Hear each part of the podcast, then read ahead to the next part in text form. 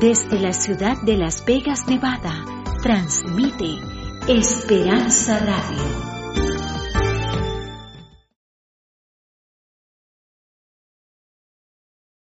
Nuevamente muy feliz sábado para todos. Nos da gusto poder compartir con ustedes esta hora. Es un privilegio llegar hasta sus hogares a través de este medio aunque las circunstancias no permiten que nos reunamos en un solo lugar, en un templo, podemos hacerlo desde el lugar donde nos encontremos y el Señor permite la tecnología para, para, estos, para estos fines, así que nos da mucha alegría poder compartir con ustedes. Es un gusto y un privilegio poder acompañarles, poder estar con ustedes en esta hora. Vamos a abrir nuestras Biblias y vamos a hacerlo en el Evangelio según San Mateo, el capítulo 24. Evangelio según San Mateo, el capítulo 24. Y quiero invitarlos para que lo tengan allí y vamos a hacer una oración.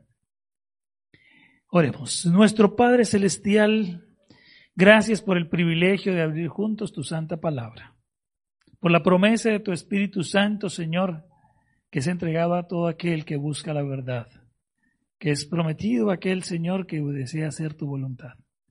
Es por eso que en esta hora, Señor, acudimos a ti, pidiéndote que puedas estar con nosotros, que nos puedas acompañar en esta hora, Señor, donde quiera nos encontremos, sin importar las distancias o las limitaciones, tú puedas estar allí en medio de nuestro. Que tu bendición, Señor, nos acompañe y que podamos comprender y poner en práctica cada una de las cosas que oyemos de ver en tu santa palabra. Lo pedimos y agradecemos en Jesús. Amén. Muy bien, eh, es un gusto nuevamente encontrarnos con ustedes y este es el tema número dos de una serie que hemos titulado eh, en Mateo capítulo 24. La semana pasada tuvimos la primera, el primer tema. En ese tema eh, veíamos cómo tantas cosas que nos están ocurriendo en, en estos días nos hacen pensar un poco en qué respuesta pueda tener la Biblia. Estamos confinados en nuestros hogares, Muchos no pueden ir a sus trabajos, a sus escuelas, por la terrible enfermedad del coronavirus. Sin embargo, no es el único mal que eh, nuestro planeta está eh, enfrentando en estos momentos. Países en el África, por ejemplo, siguen sufriendo de hambre a causa de una gran eh, invasión de insectos que está de, acabando con sus cultivos y está haciendo que, que muchas personas queden sin, que, sin un alimento que llevar a sus mesas. De igual manera, eh, la semana pasada ah, en el estado de Utah teníamos un terrible terremoto y cuando vemos todas estas cosas nos preguntamos qué, qué podrá estar sucediendo, por qué será que todo esto está ocurriendo.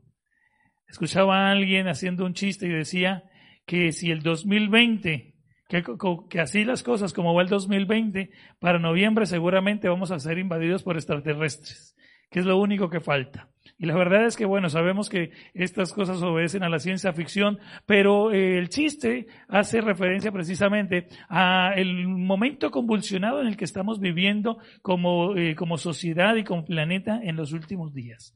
Es por eso que hemos querido ir al libro de la Biblia, al capítulo 24 de Mateo, donde Jesús tuvo oportunidad de compartir con sus discípulos. Y la semana pasada veíamos una primera parte de este capítulo. Leíamos los versículos desde el 1 hasta el 14 y podíamos ver cómo estas señales revelaban el propósito de Dios. Y, Jesús revelaba tres propósitos especiales a través de estas señales. Quiero simplemente compartirlos con ustedes por un momento para los que de pronto no pudieron acompañarnos y para que podamos hacer, conectar el tema de la semana pasada con el, con el de hoy. Primer eh, propósito que revelaba Jesús a través de las señales era el deseo de librarnos del engaño. Satanás utilizaría o, deseará utilizar siempre todas estas circunstancias para hacer que la humanidad sea engañada y para que desvíe su vista de la mirada de Dios. segundo propósito que descubríamos y que compartíamos con ustedes el sábado pasado era el propósito de saber cuándo será el fin. Si bien la Biblia no dice exactamente el día y la hora, las señales tienen el propósito de que podamos eh, saber la cercanía de este gran evento y poder vivir preparados. Y el tercer propósito que compartíamos con ustedes era eh, que estas señales y estos eventos catastróficos que tenemos, que estamos viviendo, serán también la oportunidad para que el pueblo de Dios predique el evangelio de salvación. La manera como Dios cuidará de su pueblo será un testimonio para la humanidad acerca del poder que hay en Dios, no solamente para cuidar a sus hijos, sino para dirigir los destinos de este planeta. Así que bien, habíamos llegado hasta el versículo 14 y ahora quiero invitarlos para que me acompañen entonces con sus Biblias a partir del versículo 15. Vamos a a llegar entonces nuevamente Jesús, les recuerdo un poco el contexto, Jesús está en el monte de los olivos, había estado primero predicando en el templo, le había hecho una, había hecho um, una predicción para sus discípulos, los cuales lo, habían, le habían llamado su atención sobre la hermosura del templo. Y Jesús al ver ese templo tan hermoso en Jerusalén, le recuerda a sus discípulos o, o les dice a sus discípulos que no quedaría piedra sobre piedra que no fuera destruida. Esta advertencia de Jesús hizo que sus mentes quedaran un poco confusas. Y al llegar allí al monte de los olivos, Jesús entonces eh, los recibe nuevamente a sus discípulos y ellos le hacen la pregunta, Señor, dinos, ¿qué señales habrá de tu venida, de estas cosas y de tu venida y del fin del mundo? Y entonces encontrábamos o compartíamos la semana pasada que precisamente este capítulo trata de darnos respuesta a esas preguntas que dieron los discípulos, mostrándoles en su momento lo que ocurriría en ocasión de la destrucción de Jerusalén qué eventos anunciarían esta destrucción. Y por otro lado, también teníamos veíamos cómo eh, Jesús hablaba o habla en ese capítulo acerca de lo que los eventos que anunciarán su pronto regreso a esta tierra. Versículo 15 de Mateo capítulo 24. Acompáñenme allí con sus Biblias y vamos a leer juntos. Dice, por tanto, cuando veáis en el lugar santo la abominación desoladora de la que habló el profeta Daniel, el que lee entienda. Ahora Jesús hace referencia a, algo que iba a ocurrir como señal acerca de eh, la destrucción del templo de Jerusalén. El profeta Daniel había hablado acerca de la abominación desoladora. Y es interesante cómo Jesús utiliza a Daniel como una fuente de valor para mm, poner fuerza a su mensaje. Jesús está tratando de mostrarle a sus discípulos que sus palabras no son simplemente invención, que Dios desde el pasado había, había predicho eh, las cosas que ocurrirían. Algunos ponen en tela de juicio las profecías del libro de Daniel. Sin embargo, Jesús, al, utilizarlo como una referencia, da certeza y seguridad de que el mensaje de Daniel sigue siendo un mensaje válido y correcto para nuestros días. Ahora bien, habla allí de la abominación desoladora. Esta expresión hace referencia precisamente a lo que fue la destrucción de Jerusalén. La, palabra abominación es utilizada en en, eh, en diferentes contextos de la Biblia para hablar acerca de la idolatría o de los símbolos idolátricos en un lugar, en un lugar santo. Jesús eh, le está diciendo a sus discípulos que ocurriría esto, que llegarían, que símbolos paganos se apoderarían del lugar, del lugar santo del templo y que esta sería una señal para ellos. Mateo 24, capítulo 5, eh, versículo 5, tiene un paralelo con Lucas, capítulo 21, versículo 20. Y allí Lucas es un poco más claro. Recordemos que Mateo escribe para, eh, para cristianos que son de origen judío. Por su parte, Lucas escribe para cristianos que son de origen gentil. Y en vista del origen gentil de los receptores de Lucas, él trata de ser un poco más claro y deja de lado algunos símbolos muy propios o muy entendibles para los judíos. Por eso Lucas, este mismo versículo, lo describe de la siguiente manera. Dice, cuando veáis a Jerusalén rodeada de ejércitos. Comparar estos dos textos nos ayuda a entender claramente de que Jesús está haciendo una referencia directa a la señal que ocurriría previo a la destrucción de Jerusalén y cómo esa señal serviría para que sus hijos, para que sus discípulos estuvieran preparados. Versículos 17 y 18, continuamos. Dice el versículo 17, el que esté en la azotea no descienda para tomar algo de su casa, y el que esté en el campo no vuelva atrás a tomar su capa. Flavio Josefo, historiador del siglo I, judío que vivió este evento de la destrucción de Jerusalén, relata en su, eh, en su libro Guerras, eh, Guerras Judías que alrededor de un millón de personas murieron en el sitio de Jerusalén. Antes, durante y después del sitio, alrededor de, unas, de un millón de personas murieron. Después de esto, alrededor de unas 97 mil personas fueron llevadas cautivas desde Jerusalén. Sin embargo, Jesús le había hablado a sus discípulos y les había dicho que habría una señal que les advertiría de la cercanía de, lo que, eh, de, esta destrucción y que cuando esto sucediera estuvieran listos porque el tiempo sería, sería corto para, para que este evento ocurriera. Evidentemente, a pesar de tanta destrucción, tanta muerte, los historiadores han llegado a la conclusión de que los cristianos, los seguidores de Jesús, quedaron fueron librados de, este desastre. Las tropas romanas invadieron en el año 70 la ciudad de Jerusalén. La sitiaron de tal manera que no permitían que nadie saliera de ella. Sin embargo, de una manera extraña, hubo un momento en que esas tropas se replegaron y permitieron una ventana de oportunidad para que, para, que las puertas de la ciudad pudieran abrirse. Muchos pensaron que era simplemente la oportunidad de tomar fuerzas para combatir a los romanos. Pero los cristianos que habían seguido las señales de Jesús, que habían sido fieles a la palabra que Jesús había compartido con ellos, supieron que era la señal que les había predicho. Huyeron de la ciudad y de esta manera pudieron ser, no, no, no, tuvieron que ser contados dentro de esta gran multitud de personas que fallecieron en esta toma. Finalmente, en el año 135, los, romanos retoman una vez más, ya de manera definitiva, eh, Jerusalén. Los judíos son expulsados de allí y se les prohíbe el regreso a esta ciudad. Mateo capítulo 24, ahora continuamos con los versículos 19 al 22. Capítulo 24, versículo 19 dice, mas hay de las que estén en cinta y de las que, y de las que creían en aquellos días, y las que crían en aquellos días. Orad, pues que vuestra vida no sea en invierno ni en día de reposo, porque habrá entonces gran tribulación, cual no ha habido desde el principio del mundo hasta ahora. Continúa diciendo el versículo 22, y así, y si, y si aquellos días no fuesen acortados, nadie sería salvo. Mas por causa de los escogidos, aquellos días serán acortados. Jesús ahora añade más al mensaje a sus discípulos. Y este mensaje es un mensaje que tiene aplicación tanto en los días de sus discípulos con la toma de Jerusalén como en, nuestros días y a lo largo de la historia. Jesús le hace una recomendación a sus discípulos en el versículo 20 y le dice, orad. En momentos de angustia, en momentos de zozobra, en momentos de peligro, la mejor cosa que un cristiano, que un creyente puede hacer es orar.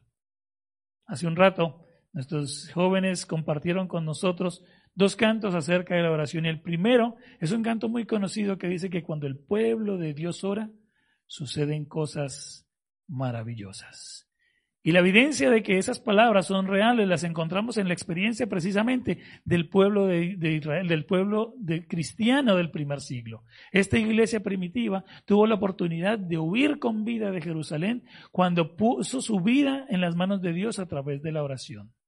Sin embargo, Jesús también muestra cómo en medio del, del dolor, del sufrimiento, en medio del peligro que su pueblo puede sufrir, la misericordia de Dios siempre se manifiesta. Las señales que anuncian la destrucción son señales también que proclaman que Jesús no se ha olvidado de sus hijos y que la misericordia de Dios se extiende para cada uno de ellos. Por eso en el versículo 22 dice, por causa de los escogidos, aquellos días serán acortados. Si bien Jesús le decía a sus discípulos que como pueblo suyo viviríamos o, vivirían ellos en ese momento, momentos angustiosos, momentos dolorosos. La promesa estaba de que la angustia no destruiría por completo a su pueblo y que el Señor haría todo para que incluso este tiempo no, no se extendiera más. Después de, después de la toma de Jerusalén, el pueblo cristiano comenzó a ser perseguido a causa de los, de los romanos. Uno tras otro emperador comenzaron a perseguir a cada uno de los cristianos por el único motivo de no adorar al César como Dios, sino poner a Cristo como el Dios, el Rey de Reyes y Señor de Señores. Muchos fueron a la hoguera, otros fueron echados a los, fosos de al foso de los leones, muchos más fueron eh, crucificados. De infinidad de maneras, los cristianos fueron perseguidos y fueron masacrados uno a uno. Sin embargo, en la medida de que más eran perseguidos, otros conocían de su testimonio y, aceptaban y abrazaban la, fe cristiana. Después de que el cristianismo se hace eh, la, religión oficial del imperio, en el año 538 se dicta un, decreto donde se promulga que el obispo de Roma sería la cabeza de toda la iglesia.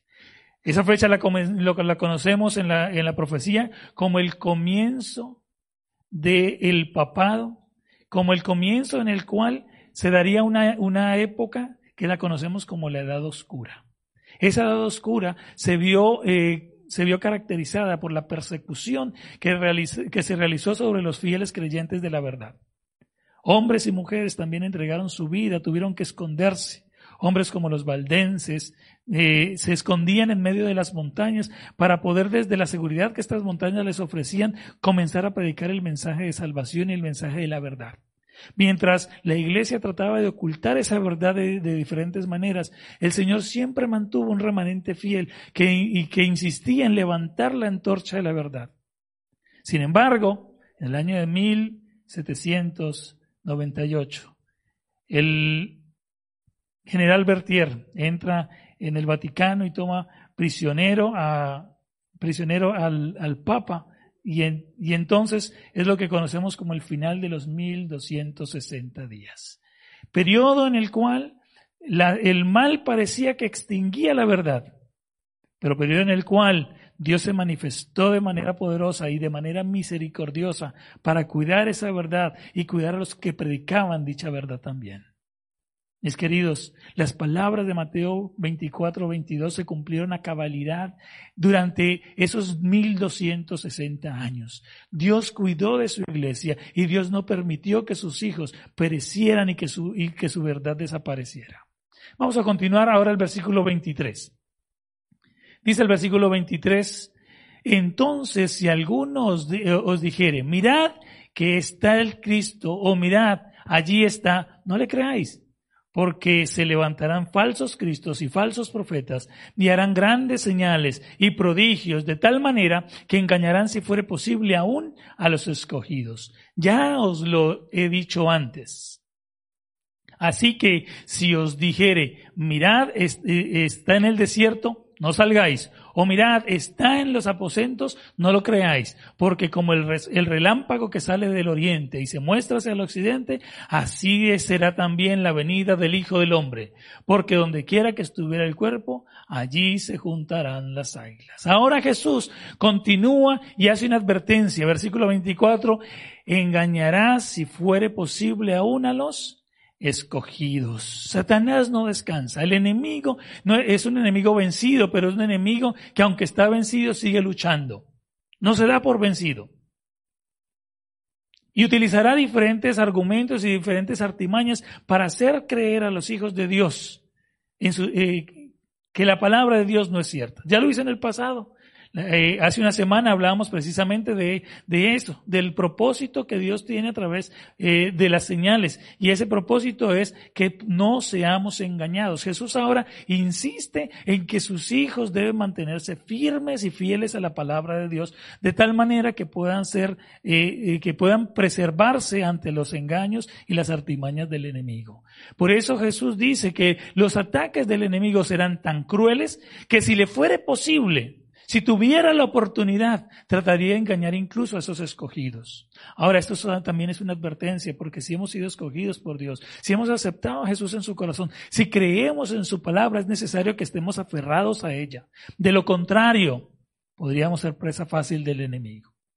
Encontré una cita que me llamó mucho la atención y quiero compartirla con ustedes, que se encuentra precisamente en el comentario bíblico adventista, hablando eh, acerca de Mateo capítulo 24 y el versículo 24. Dice, el amor genuino por la verdad y, la diligencia en obedecer todas las instituciones, instrucciones que Dios ha dado para estos últimos días será la única protección posible contra los engaños del enemigo los espíritus seductores y las doctrinas de demonios.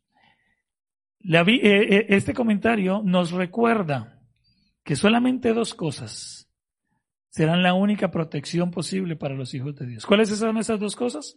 El amor genuino por la verdad y la diligencia en obedecer todas las instrucciones de Dios. Mis queridos, no solamente, no basta solamente con conocer esa verdad, algunos de nosotros seguramente la podemos explicar al derecho y al revés. Podemos repetir de memoria de infinidad de pasajes bíblicos. Pero la salvaguarda estará completa no solamente si la conocemos, sino que si de manera diligente obedecemos a estas instrucciones divinas. El Señor ha dejado estas instrucciones con el propósito de que podamos ser librados de la tentación, del engaño y de la perdición que el enemigo quiere contra nosotros. Versículo 27, ahora Jesús también les dice, como el relámpago que sale del oriente y se muestra hasta el occidente. El engaño del enemigo consistirá en hacernos creer que la segunda venida de Cristo no será de la manera como Él lo anunció, que seguramente el tiempo ha hecho que, que los planes de Dios cambien. Sin embargo, la palabra de Dios permanece para siempre. Y por eso Jesús afirma o, insiste en la manera como será su segunda venida. Dice a sus discípulos allí que este evento será un evento real y visible. Y utiliza el ejemplo del relámpago. Cuando estamos en una noche oscura y se viene la tormenta, el relámpago puede, tiene la capacidad de iluminar todo el espacio adyacente. Si usted está en oscuras y, es testigo de un relámpago, podrá darse cuenta de lo que le estoy diciendo. Jesús de la misma manera está diciéndonos o enseñándonos allí en el versículo 27 que el evento de su segunda venida de ninguna manera será un evento eh, eh, silencioso, misterioso, eh, que ocurra sin que nadie se dé cuenta. Por, el contrario, será un evento majestuoso en el cual todos los seres humanos habremos de estar involucrados. Versículo 29, Mateo 24. El versículo 29 nos dice, e inmediatamente después de la tribulación de aquellos días, el sol se oscurecerá y la luna no dará su resplandor y las estrellas caerán del cielo y las potestades de los cielos serán conmovidas.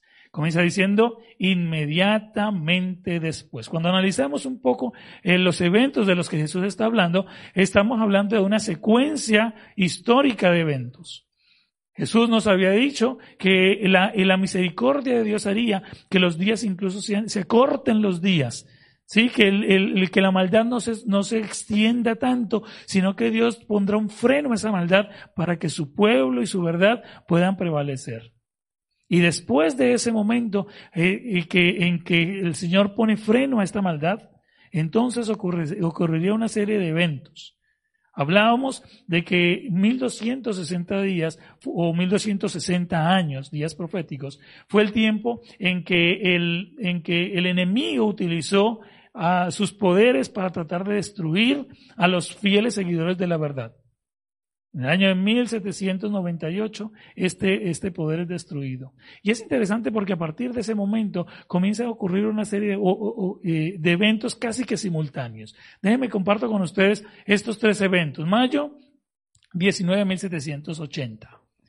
El día era un día normal y alrededor de las 10 de la mañana un eclipse ocultó gran parte de la luz del sol en, Norteamérica y parte de Europa algo nunca antes visto. Esa misma noche, la luna tomó un, tono, eh, se tornó en un tono rojizo, parecía como sangre. Las palabras de Jesús se habían cumplido. El sol no daría su resplandor y la luna se llenaría de sangre. Sin embargo, algunos años después, cerca de 50 años después, noviembre 13 de 1833, sucedió lo que se conoce como la noche de la caída de las estrellas.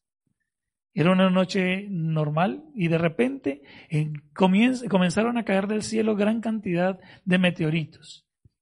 Algunos historiadores registran que los testigos de este evento daban testimonio de que era tal la cantidad de estrellas que caían que eh, eh, gracias a, la luz que producían en, aquel, eh, en aquella hora de la noche, podía incluso leerse un periódico sin necesidad de ningún otro, otro tipo de luz.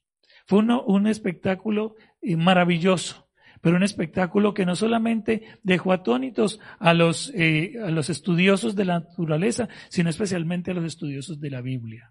Estos eventos ya habían sido profetizados por Jesús y se cumplían de manera perfecta y exacta en el momento en que el Señor lo había dicho. Versículo 30 y 31. Dice el versículo 30, entonces aparecerá la señal del Hijo del Hombre en el cielo, y entonces lamentarán todas las tribus de la tierra, y verán al Hijo del Hombre que viene sobre las nubes de los cielos con poder y gran, y gran gloria y enviará a sus ángeles con gran voz de trompeta, y juntará a los escogidos de los cuatro vientos, desde un extremo del cielo hasta el otro. Finalmente ahora Jesús termina de contar los sucesos, eh, el orden de sucesos mm, que, que, terminarían finalmente entonces con la segunda venida de Cristo. Jesús dice que aparecerá la señal del Hijo del Hombre en el cielo. Esa señal será una señal que anunciará a la humanidad entera que Cristo está viniendo. Será la oportunidad en la cual los, los seres humanos tendrán la última amonestación. Sin embargo, para muchos de ellos será demasiado tarde, porque tuvieron la oportunidad de entregar su vida al Señor Jesús y no la aprovecharon. Sin embargo, aquellos que lo hayan, la, hayan, lo hayan aceptado, a pesar de tener que pasar por tribulaciones, por persecuciones, a pesar de haber sido esparcidos a lo largo de la tierra para poder preservar sus vidas, finalmente el Señor enviará sus ángeles para reunir a sus hijos desde los cuatro ángulos de la tierra. Ese día glorioso vendrá. Jesús lo ha prometido y Jesús lo cumplirá. Ese día, cuando las nubes de los cielos se abran para dar oportunidad a que el Hijo del Hombre descienda con sus, santos ángeles. Hemos visto entonces que a pesar de las tribulaciones, que a pesar, a pesar de, del dolor y el sufrimiento que los hijos de Dios en muchas ocasiones tendremos que sufrir, la misericordia de Dios nunca se apartará de nuestro lado. Siempre cuidará de sus hijos y finalmente esa misericordia tendrá su mayor expresión en la segunda venida de Cristo cuando, el, cuando Jesús habrá de venir a recoger a sus hijos para llevarlos a, morir, a morar con Él por la eternidad. Tres lecciones que hemos aprendido de estos versículos del capítulo 24 del libro de Mateo. Lecciones acerca de las señales del tiempo del fin. La primera lección es que muestran la misericordia de Dios. Al ver cómo estas señales se cumplieron en su momento, también podemos ver cómo el Señor cuidó fielmente de sus hijos. Lo que significa que aunque tengamos que enfrentar nuevamente estas persecuciones y estas tribulaciones, podremos hacerlo confiados en que el Señor no nos va a abandonar. Que así como ha cuidado sus hijos en el pasado, lo va a seguir haciendo en el presente y en el futuro. Segunda lección que podemos compartir. Guarda, eh, um, estas señales nos ayudan a guardar eh, a los escogidos del engaño de Satanás. Las señales nos muestran que Satanás intentará acabar con, con la verdad y, y tratará de engañar a, a los hijos de Dios.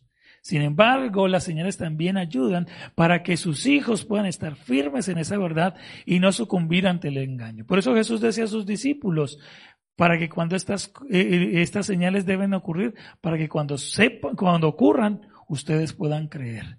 Estas señales dan fe de que la palabra de Dios es fiel y verdadera. Y una tercera lección que hemos compartido en esta, en esta, en esta mañana es que estas señales nos ayudan a avivar la fe en la bendita esperanza del pronto regreso de Jesús. La persecución a los cristianos hizo que la misericordia de Dios se manifestara. La señal que Jesús había anunciado permitió que, el pueblo cristiano fuera librado de la destrucción de Jerusalén. las, señales que Jesús ha mostrado se han ido cumpliendo cabalmente y al pie de la letra. Hemos visto como el, el, sol ya se oscureció, la luna se enrojeció, las estrellas han caído, han caído del cielo. Sin embargo, la señal del Hijo del Hombre es la única que todavía falta por cumplirse. Hemos de pensar que así como el Señor eh, cumplió en el pasado, no lo va a cumplir en el futuro y en el presente. De ninguna manera, mis queridos. Estas señales deben avivar nuestra fe y deben hacernos recordar una vez más que el Señor está pronto a regresar a esta tierra y que solo aquellos que hayan abierto su corazón a Él y lo hayan recibido en su corazón serán aquellos que finalmente serán galardonados y herederos de la vida eterna. Comparto con ustedes esta cita que se encuentra en el libro El Evangelismo, página 52. Dice, en la gran obra final no encontraremos, nos encontraremos con, con perplejidades con las cuales no sabemos cómo tratar. En estos tiempos finales, en estos tiempos eh, previos al regreso de Jesús, definitivamente tendremos que enfrentarnos a situaciones difíciles que no sabremos cómo lidiar con ellas. Estamos viviendo en momentos difíciles ya. Hemos tenido que enfrentarnos a una situación que ni siquiera habíamos imaginado. Compartía con un grupo de jóvenes en el día de ayer a través de una, de una, videoconferencia y, y, decíamos cómo es, cómo es interesante, comenzando solamente este mes de marzo, ¿no? No, no lo estamos terminando todavía, apenas llevamos cuatro semanas. Sí, ya está, eh, hoy es el último sábado de este mes, pero recuerdo hace, eh, hace tres sábados atrás, eh, hacíamos planes. Recuerdo que con los jóvenes de nuestra iglesia queríamos ir a ir a, a, a, Utah a un evento, a un congreso de jóvenes de toda nuestra conferencia. Ah, hacíamos planes acerca de actividades para, eh, para realizar con, con cada uno de los hermanos de este lugar. Sin embargo, de un momento a otro llegó la noticia y nuestra iglesia tenía que ser cerrada, los eventos fueron cancelados. En ocasiones tendremos que luchar con situaciones inesperadas y situaciones que incluso puedan romper nuestro corazón. Sin embargo, termina la cita diciendo, pero Oh, qué lindo es esa palabra. A pesar de que tenemos que enfrentarnos al dolor y al sufrimiento, a pesar de que tenemos que enfrentar las dificultades, dice, pero no olvidemos que los tres grandes poderes del cielo están trabajando. Mis queridos, Dios no se queda de brazos cruzados mientras su pueblo está sufriendo. Mis queridos, mientras las señales se cumplen y nosotros somos víctimas de, persecución, de, de murmuraciones, cuando somos víctimas de los ataques del enemigo, el Señor no se queda de brazos cruzados. Termina diciendo la cita, que una mano divina, si recordemos que una mano divina está sobre el timón y que Dios hará que se realicen sus propósitos. El gran propósito de Dios consiste en salvarnos a cada uno de nosotros. Las artimañas del enemigo para engañarnos, para hacernos sufrir, para querer destruirnos, no tendrán poder sobre el propósito de Dios, porque Dios finalmente tiene su mano sobre el timón que dirige este mundo. Finalmente Dios se manifestará y Dios cuidará de su pueblo para, por último, librarlo para llevar, llevarlo a vivir con Él por la eternidad. Quisiera invitarte en esta hora, allí donde te encuentras, dile al Señor, Padre, gracias porque tu misericordia es real. Gracias porque tú te has manifestado a lo largo de la historia con tus hijos. Y aunque el enemigo ha intentado destruirnos y destruir tu verdad, tu Señor, has sido fiel y has permitido que nos mantengamos hasta el fin. Quisiera que en esta oración podamos consagrar nuestra vida una vez más y decirle al Señor, Padre, quiero estar firme para aquel día cuando vea la señal del Hijo del Hombre en las nubes de los cielos y poder levantar mis manos y decir, he aquí, este es nuestro Dios, le hemos esperado y Él nos salvará. Vamos a orar. Nuestro Padre, gracias, porque tú no te quedas de brazos cruzados en medio de la dificultad. Gracias porque el cumplimiento de estas señales nos dejan como lección el saber que, oh Dios, tu misericordia nunca, se, nunca abandona a sus hijos. Señor, gracias porque en medio del momento de dolor y de ansiedad que vivimos como sociedad, tus hijos podemos estar seguros, sabiendo, Señor, que has de cuidar de nosotros y que muy pronto todo esto ha de terminar para poder ver en las nubes de los cielos la señal del Hijo del Hombre que regresa con gran poder y grande majestad, con sus ángeles para reunir a todos sus hijos desde los cuatro ángulos de la tierra y llevarlos a morar contigo por la eternidad. Señor, queremos poner nuestra vida en tus manos. Que el enemigo no tenga ningún tipo de poder. Que sus engaños, Señor, no nos alcancen. Y que por el contrario, tu obra misericordiosa con tus hijos pueda ser testimonio para todas las naciones de que tú eres un Dios real y poderoso. Nos ponemos en tus manos, Señor, pidiendo tu compañía y tu dirección en el resto de este día. Oramos en Jesús. Amén.